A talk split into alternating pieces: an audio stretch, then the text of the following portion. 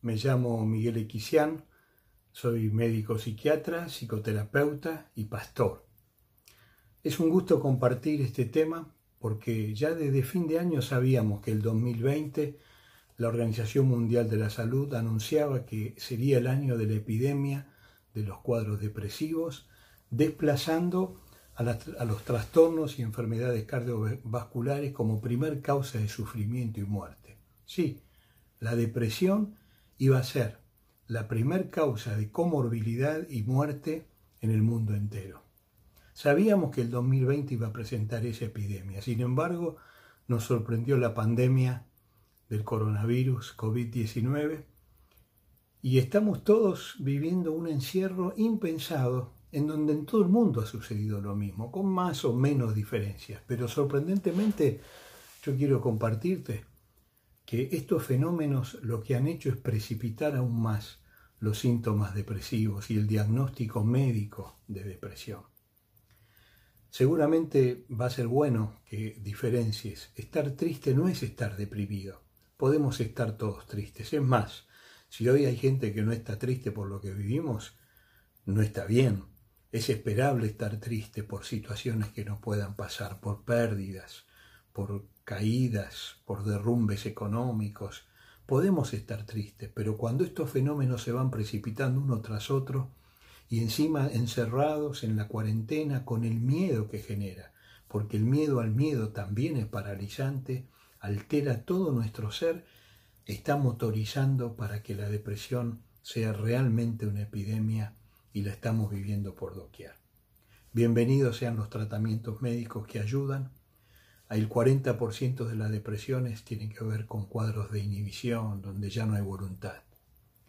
El otro 30% es ansiedad, es un, un fuego de hornalla que calienta todo lo que hay encima, y esto es típico de nuestro tiempo, donde un fenómeno tras otro se precipita y uno empieza a preguntarse, ¿para qué?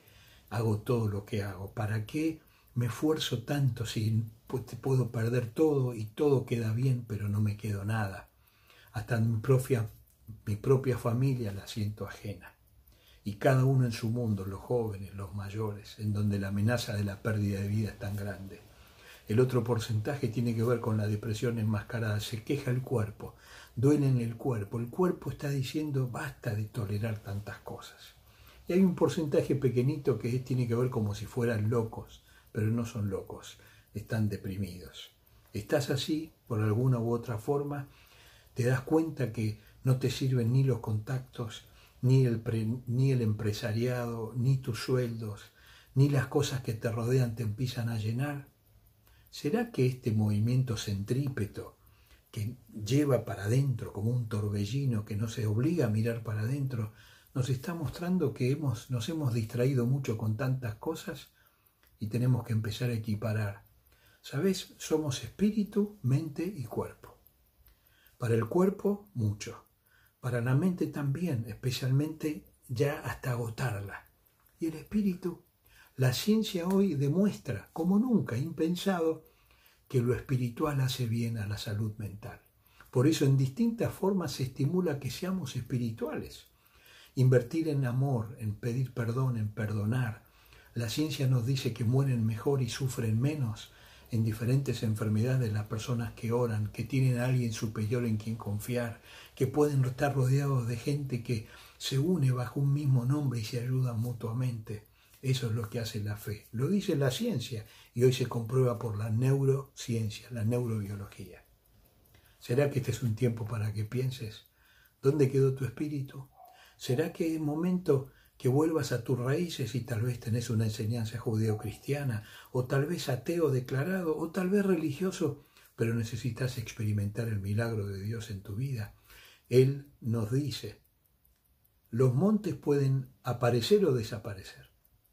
El agua puede cubrir o irse, pero yo estoy firme. Te amo, te elegí y quiero mantenerte en paz. Y Jesús dijo, yo les quiero dar esa paz, no como la da el mundo, y es una paz que sobrepasa todo análisis intelectual, guardando los pensamientos y las emociones en Jesús.